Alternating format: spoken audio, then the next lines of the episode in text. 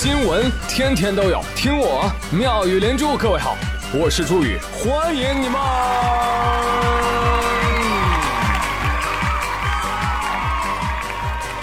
谢谢谢谢谢谢各位的收听啦！今天上班，王小胖还穿 T 恤啊，这是在北方，天气都变凉了啊！我就提醒他，王小胖，你注意点保暖。你不然你会感冒的，王宝，太感动了！你感动什么呀？你要是传染给我，我头疼给你锤烂。真的，朋友们，人到中年啊啊，上有老，下快有小，哈哈，再有房贷车贷，真不敢生病，真的啊，这一生病就得旷工啊，一旷工就扣工资。没工资倒也罢了，别最后变成个富。或者在西安罗马市有一个小姑娘叫小雪，今年十六岁啊，在一饭馆当服务员。可是九月离职的时候，她一领自己工资条，傻眼了。基本工资一千八，出勤二十天，应发六十乘二十等于一千二。但是。忘打卡六次乘以五块钱罚款三十，迟到五次三次十分钟以内扣十五，两次十分钟以上扣一百。旷工两次二乘以五百等于一千，工服冬季一百块，夏季六十块，围裙两条四十块，宿舍钥匙二十块，罚款三十块，实发负一百九十五。得嘞，打工一个月最后欠两百啊！姑娘，哎呀，快！给完钱赶紧跑吧啊！你要不然你老家房子不保，我跟你说啊，搞不好你还得签个卖身契啊。这老板当的啊，太爽了！这个一天工资才发人六十呢，旷工一天扣人五百。张胖子啊，对了，这家店叫张胖子私房菜。张胖子，你应该改名叫周扒皮私房菜。照您这方法，我跟您说啊，不用做菜。做什么菜来词太慢，您就雇一百个人，一个月下来您净赚两万。我呸！各位跟你说，有这样想法的老板不在少数，就怕你跟他谈钱。老板，我这月工资，哎呦呦呦呦！我们公司一切为了员工的发展，给你提供一个锻炼的机会。嗯，内心想，嘿，又忽悠一人替我干活来。所以在面对招聘的时候，其实有一些套路哈。如果招聘广告上说“来吧，朋友们，月工资五百到两千”，那么他月工资一定是五百。如果一个商业广告上说“快来买啦，该商品大促五百到两千”，那么它的售价一定是两千，是吧？这这都是商业套路啊！当然，我我也要替老板说两句哈，就是遇到这样的员工，是吧？一个月迟到五次，忘打卡六次，旷工两天，我要是老板，我都舍不得骂。为什么？因为普通人好找，奇葩难得呀！我得养着他，哎，给我提供脱口秀的素材。但是 餐馆不一样，就得勤快人。所以啊，姑娘，我也劝你一句：要是不改了这吊儿郎当的性格，你要是能找着工作，算我输，绝对不行，好吗？好了，你看我这都替老板说一句话了，是吧？接下来我再抽老板一大嘴巴。这位老板，当日旷工，扣工资，那是应该的。是吧？你要是只扣工资啊，没毛病。但是罚款你没这能耐，能罚款的只有行政执法部门。哎，大家也记住了。所以这是属于明显的克扣工资的行为啊。你呀？就坐等劳动监察上门吧，宝皮龙。以前小时候啊，听爸妈老说上班累呀，啊辛苦啊，不明白啊。现在还算是搞清楚了。你想一天啊，正事没咋干，哈哈，净跟老板斗智斗勇，跟同事勾心斗角了。这两天呢，还有个新闻火了，说家住重庆二十六岁的小徐结婚啊，这结婚你你不得请同事朋友吗？他们这个部门呢，加领导一共二十个人。小徐说了，说我们部门呢，平时琐事也多，压力也大，同事之间呢，偶尔因为工作发生一些摩擦，但是表面上呢，对，是表面上呢还过得去啊。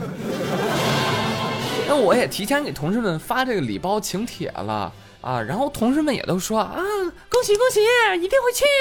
结果结婚当天，你猜怎么着？只有我们部门领导和一个同事代表出席了，其他人都没来。就原本给他们弄了一大桌子，你知道吗？就坐俩人。妈呀！我一对比我丈夫那边的热闹情景，哎呀，下不来台，你知道吗？不过这都不算什么，等到婚宴结束了，我这边手机上收到那位来了的同事发来的转账啊，转账一千三百一十四。哎呀，我当时那个开心啊，这同事真够意思，是吧？给这么多，还这么有寓意。结果同事告诉我，这是我们所有同事的集体礼。我们祝愿你们一生一世相爱。你搞老娘是吧？一千三百一十四，十九个人。平均下来不到一百块钱，账我都笑了。不是你平时同事关系得有多差呀？你这不欺负人吗？这是 这这这！哎，别的不说哈，就之前同事结婚，我都尽可能的到场参加，哪怕不熟的人，礼金至少也要随三百。为什么少于三百拿不出手啊？嘿，到我这儿啊，给我整这么一出，不行，我憋不了这口气啊！我得我得把这事儿发网上去，我就要告诉大家，一个人因为之前啊某一个跟我闹过纠纷的同事策划了。撺掇大家一起过意来气我，这事呢发到网上，哎，有朋友认为他较真儿了，也有人认为呢同事不厚道，哎，所以朋友们你认为呢？啊，我是真没想到啊，这事儿还有两种看法，特别的神奇啊！这这，哎，真有人觉得小徐太较真儿了吗？真的，我就看到有人留言说说这个百婚宴呐，就是图大家的祝福嘛，这祝福到了不就得了嘛，何必在意这三瓜两枣的，是不是？我去你个星际大西瓜吧！算了吧。回来，你们这些不在乎钱的朋友，我特别的喜欢你们。结婚的时候记得通知我哟。为什么？因为我要提前准备呀。准备什么？我得准备好几天不吃饭呢。我得给你捧场，带上我最诚挚的祝福。来，亲爱的，十三块一毛四，请收好。哎呀，别嫌少啊，哈礼敬人义重啊。哎，图吉利啊，没错啊，一三一四也够吉利。但是你怎么不想着这六六六六也吉利啊？八八八八不更吉利吗？哎，你来个锦上添花行不行？包括幺三幺四零，怎么样？这才像话。所以朋友们，真的礼轻情意重啊。呃，这句话呢，就就说说就好了，好不好啊？礼重才说明我们关系好嘛。按理说，你看小徐这个人。你别人结婚每次人都随三百，哎，咱就不说你再添一点吧，是吧？至少也应该回三百，这是基本的礼节问题。钱不多看人品。当然了，还是有个小提醒带给大家啊，就是同事毕竟是同事，不要把同事和朋友划等号，找些有合作关系的还不错的同事即可，好吧？朋友说那同学呢？那更扯了。残酷的现实告诉你。多年不见的老同学，如果某一天突然联系你了，原因无非以下几个：一、结婚；二、推销产品；三、借钱；四、帮他孩子投票；五、帮他砍价；六、帮他朋友圈点赞；七、被盗号了。概莫能外。各位朋友，你还真不用哭闹，真的。你平时几百年不联系，一联系就跟你要钱，他都好意思联系你了，你有啥不好意思拒绝的呢？对不对？你看前一阵子啊，你看这位同学，正上大三的甄同学，是吧？就没少被邀请参加婚礼，这给多了吧，这吃不消啊！这毕竟现在正上学呢，不挣钱啊。给少了吧，怕人笑话。真的关系没到位，随份子钱那就是沉重负担，好吗？所以真同学是怎么做的呢？他把几个让他去参加婚礼的同学全拉黑了。你看多好，对不对？就此就没有朋友了，对吧？哈哈哈无所谓啊，人生得三两知己足矣，好吗？实在不行养条狗啊，不喜欢狗养只猫啊。真的，你你就养个主子吧，什么事儿都来了，哪还有闲心操心那些破事儿？是不是？你看小川啊，幺二二八帅气迷人的小川是一位网友，哈 哈他在他们家楼里面贴了一张招灵启事。有朋友说：“哎呦，怎么了？他们家猫丢了？”别急啊，慢慢看来。招灵启事，各位十二楼的男女老少爷们们，大家好，我是幺二二八帅气迷人的小川。首先向大家介绍我们家的猫七七，这不是我在卖萌，是它的名字叫七七，这是它的照片。对，附上这三张丑照，不用担心，它没丢，也丢不了。想必十二楼的住户有些也见过它吧？没错，由于我平日的训练有素，这家伙认了家门，经常跑出去玩，晚上回来睡觉。但是，最近发生了一件让人意外的事情。俗话说，养不教，父之过，是我没有教好他呀。让他染上了偷瘾，使我痛心疾首。就有的时候呢，他偷个扎头发的橡皮圈啥的，但是这次严重了呀！他他他他他他他他叼了个拖鞋回来，你知道吗？拖鞋啊，各位，那就是这张，附上这张照片，应该是一个小姐姐的右脚的拖鞋，哈哈。不过你放心，我已经及时的从她嘴里把你的拖鞋抢下来了，而且用这个拖鞋我打了他一顿。啊，当然了，拖鞋完好无异味啊，我没有闻过啊。那现在呢，想要物归原主，请失主凭另外一只左脚前来认领，冒领者当场扭送公安机关啊，严惩不贷。没过多久，招领启事最后一行划掉了。最新消息，最新消息，他把另外一只也调来了。小伙计，你傻呀？灰姑娘的两只水晶鞋都没了，这猫翁之意不在鞋呀，你知道吗？这一叼啊，叼回了主人的姻缘线。哎，没有萌猫牵线，你只能很努力的在网上找对象，你知道吗？哎。不对，不对，不对啊，不对啊！哎，朋友们，有没有可能是这样的？其实是博主心生一计，用猫做幌，自己偷了鞋子，让小姐姐和自己取得联系。你肯定很喜欢我。破案了，破案了！这就是震惊网圈的空手套小姐姐案，一定是这样。叮，识破。无论如何，还是希望有后续啊！毕竟有猫系的男生都不会太差。那像我们这些人啊，人前风光，背地里都没有猫系的。哎，我们这些普通人是吧？连个牙膏都欺负我们，简直看不下去了。我说的哪个牙膏？对，没错，就是他，点名，叉叉白药。怂了，没敢点名。啊，你知道就好，好不好？说有个科普医生叫博雅。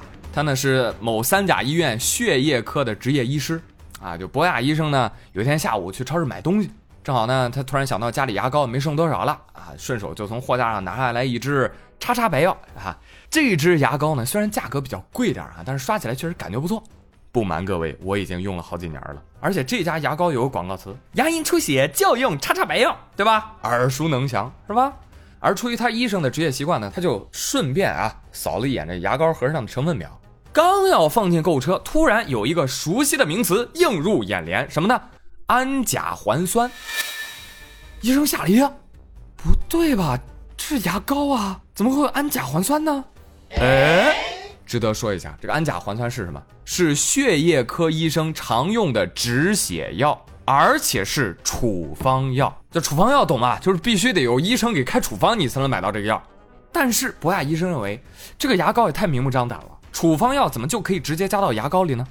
然后博雅医生就赶快看了一下货架上其他一些所谓的什么中草药牙膏的成分表，很快他就发现很多号称能够防止牙龈出血的牙膏里面都有氨甲环酸，什么叉叉白药、什么三七、什么中药牙膏都有 啊，明白了吧？中药牙膏发现西药处方药的成分，真正起作用的氨甲环酸，可恶！有厂商就说了，怎么了？写出成分你们还不满意了？啊，那下次成分就写保密吧，行不行？副作用写，嗯，不知道。你们不就不嚷嚷了吗？哎呀，真机智啊，就服你们呐！其实讲讲心里话，我对中医不反感，就是老反感有些人打着中医的旗号就是糊弄人，你知道吗？所以有句话怎么说来着？就是中西药结合，疗效好，西药负责疗效，中药负责广告，是吧？其实你看病了，你就发现，其实中医是特别有职业道德的。就发现，如果病人真有病的话，会推荐他去看西医。而且现在西医也是有职业道德的，就是发现病人没病或者病人没救了，就推荐他去看中医。这这话不是我说的啊，这个话题我都不敢说啊，只要一说就会有人抨击，这怎么说怎么错啊，这这不赖我不赖我啊，别别找我别找我啊。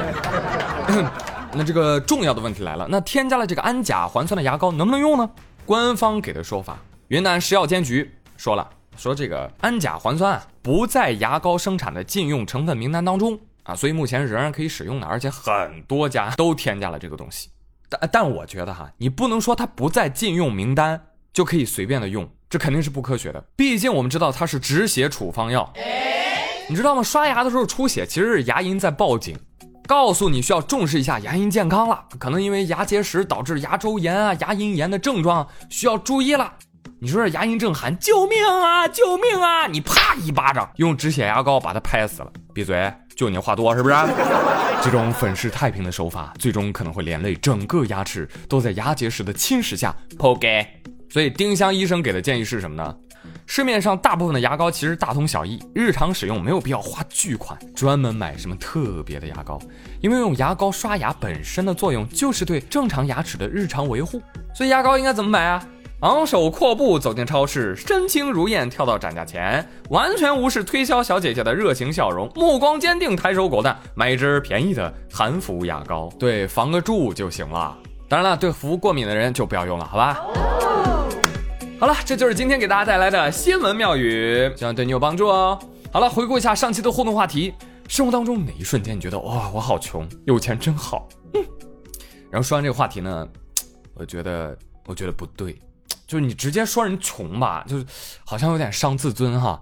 呃，这个词儿现在有一个新的说法啊，叫价格敏感型消费者。说的很对，直插我心啊！哎呀，不知道你们什么感受啊？来看一看大家的留言。超级宇宙无敌帅朱宇他说：“我呢是一个卖家具的销售，前几天呢去给顾客量房子，顾客住的是一个五层别墅，还有地下车库，还有地下休闲室。然后顾客地下休闲室呢做的是新中式。”一层呢是用我们的美式中的大美，然后二层呢用的是美式中的小美，三层用的是欧式的大欧，四层用的是法式，五层用的是日式。我的天哪，怎么会这么有钱的人？我要是这么有钱，我去逛家具啊，销售员问我说：“哎，美女，你们家装修是什么风格呢？”那我就会回答他：“呃，你说的是哪一层？”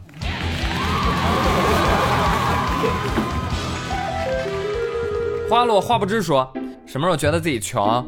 那比如说今天吧，明天学校就要组织秋游了，我和闺蜜一起去 shopping，很欢快的挑了一大堆的零食，最后发现，呃，钱不够。在收银员的凝视下，我依依不舍的放下了一个又一个的零食。路上遇到了小吃摊还有娃娃机，我跟我闺蜜几乎是拖着对方走的。对对，当时我在场啊，他们俩是互相指着对方的脑门说：“走，穷逼，你不配吃这个。”麻麻辣辣小火锅说：“呃，这个问题问的，嗯，我想这么说吧，就就没有哪一瞬间觉得自己是穷死的，是每一瞬间都觉得自己穷死了。”少来了。烟雨蒙蒙说：“自从养了娃儿，每天早上路过早点铺，看到人家都在吃八块钱的米线，而我却只能啃两块钱的一个大包子，还只敢买一个。”这个时候我就觉得啊，有钱真好。等我有钱了，我要天天吃米线儿，顿顿吃米线儿。人生几大错觉之首，等我有钱了。来看夏季小企鹅，他说：“我什么时候觉得穷？就是在我跟同学玩农药的时候，别人一个个那么好看的皮肤，我就这么几个英雄。同学，你跟他爸爸聊一聊，你说叔叔啊。”我发现这个小明啊，最近皮肤可多了，哈哈！你帮我问问他那皮肤是怎么来的呀？他爸都帮你问了，好吗？再来看夷陵老祖魏无羡，他说：“我也是，我也是，每次想起 Steam 上又出了好多新游戏，哎，我就觉得我好穷啊！虽然我只能等打折或者免费领取了。哎呦，你们这些人啊，天天打游戏，你们不用搬砖的吗？好奇怪哈！是我家九三五，他说。”当我听不起喜马拉雅 FM 上的付费精品的时候，哈哈哈哈！你可以加入喜马拉雅的 VIP 呀，就可以免费听很多精品哦。孤者何惧说：“啊，什么时候觉得穷？应该是当我上厕所却买不起纸的时候。”兄弟，你应该是我今天看到的最穷的人了。买不起纸，那你就用钱擦呗。新时代的何不食肉糜，或者你简直楼里面，哎呀，再说就恶心了啊！行了，忍你到现在了。回首看花，花欲尽。他说：“借云村热评的一句话，当我无心牵挂的时候，贫穷对我来说只是晚上吃馒头和吃牛排的区别，无关其他。但当我爱上一个女人的时候，我才深深的感觉到贫穷所带来的自卑。凭什么说爱你？”赵雷。男人哭吧哭吧哭吧不是罪。全全的奇遇说，当看到别人五光十色的朋友圈，在对比自己惨淡的生活时，我发现 啊，真的，我的两袖只有清风了。不不不，还有补丁呢。再来看网友 ignore，他说我给朱宇打赏的时候，觉得自己特别穷。K H 也说想给宇哥打赏的时候余额不足，没有关系，你知道吗？你们已经很良心了，就你们懂得了一个特别宝贵的道理，就是为内容付费，虽然付不起，哎，但是这是两码事，好吗？所以我特别希望你们一夜暴富，你知道吗？这样我也能跟着喝点汤了。谢谢你们了，我给你下跪了。对内容创业的支持，真心话，真心话啊！就来看清明上河兔啊，他说。哎，就我们学校旁边那个卖香肠的小铺，一放学都是人。我一摸我口袋里就十块钱那我还是不要过去了，不然俩星期吃饭钱就没有了。我可不能因为嘴馋穷的没饭吃。不是你这个有点过啊，俩星期你妈就给你十块钱啊？你充话费送的也不能这样吧？孩子，听我的，多跟妈要点钱啊！吃这方面千万别亏待自己啊！小的时候我倒不会为吃愁。就那些玩啊，我我也跟你一样，我就舍不得，没钱嘛，也也舍不得拿饭钱去买，哎，然后小时候特别希望得到，人长大之后发现小时候想要买的那些东西，天哪，我现在买一车都行，吹牛了啊，吹牛了，但是我现在会买吗？不会，因为已经没有当年的乐趣了，所以人生苦短，及时行乐，就是自己真的十分想要的东西买。再来看大白的庄坤，他说。他说：“朱宇啊，你也有吃不饱吃泡面的时候吗？期待你来翻。哈，吃不饱吃泡面这算事儿吗？没钱到吃泡面那才算事儿。但我可能还好稍微好一点，我会在吃泡面的时候加入一点青菜，加一点火腿肠，加一点鸡蛋。无论什么时候，不要亏待自己。真的努力为了什么？不就为了更好的生活吗？难道是为了让你老板开跑车啊？” 再来看网友雨冰，他说。我一到医院就觉得自己好穷啊！哎，这话说是大实话，谁去医院不觉得自己穷啊？想证明自己有钱吗？来，朋友，生个病吧。Oh no！任性淋着雨说：“当我买了一个单反相机，却只有一个镜头的时候，觉得自己特别穷。单反不贵，镜头价格太你妈逆天了吧，兄弟啊！握个爪来，咱俩换个镜头玩呗。啊，我我是尼康家的。”你是哪家的？快来给我留言啊！还有听我节目的朋友，谁有尼康全幅大三元，借我玩玩吧，土豪。好，接下来读几条矫情的留言。木有名字呢，他说：“当我开着玛莎拉蒂看见别人家有私人飞机的时候，我觉得呀，哎呀，我真穷。”人间四月天说：“呃，当我买虫草的时候，我觉得自己很穷。”小小稻草人说。当我看到 Hot Toys 的钢铁侠却买不起的时候，感觉有钱真好。以上三位属于矫情地啊，出门右转不送。再来看丫丫 M，他说：当我骑着自行车正常的骑哈，叮铃当叮铃当，一辆奔驰驶过，擦，溅我一身水的时候，我就觉得有钱真好。丫丫，我不知道你有什么误解啊，就是普桑也能溅你一身水，没钱也能很好。好了，朋友们，感谢各位的留言。当然，也不是让大家就去拜金啊，我们只是说有钱真的能够做真实的自己，你知道吧？没钱呢，就只能做开心的自己了，对吧？所以我们才才才这么莫名的开心嘛，对吧？望东深似海。那所以今天的话题呢，哎，我们换一个角度。上一期的话题，哎，我们炸出了一堆跟我一样的人。那今天的话题，我们来聊一聊炫富。最近炫富成风啊，对不对？一不小心啪摔的那个炫富照是吧？五花八门，健身摔，对吧？摔出来一堆铁，养生摔，摔出来一地枸杞，考研摔，摔出来一堆考研资料。哎，朋友们，如果你一不小心啪摔地上，你觉得能摔出来什么？今天我们就来一个文字版的炫富挑战，好吗？如果有图片的话，当然也欢迎各位发到我们的猪圈当中喽。我是朱宇，感谢你收听本期的妙语连珠，咱们下期再会喽，拜拜。如果是我摔的话，摔不出实体呀，只能摔出音频。哎呦啊！买买买买买！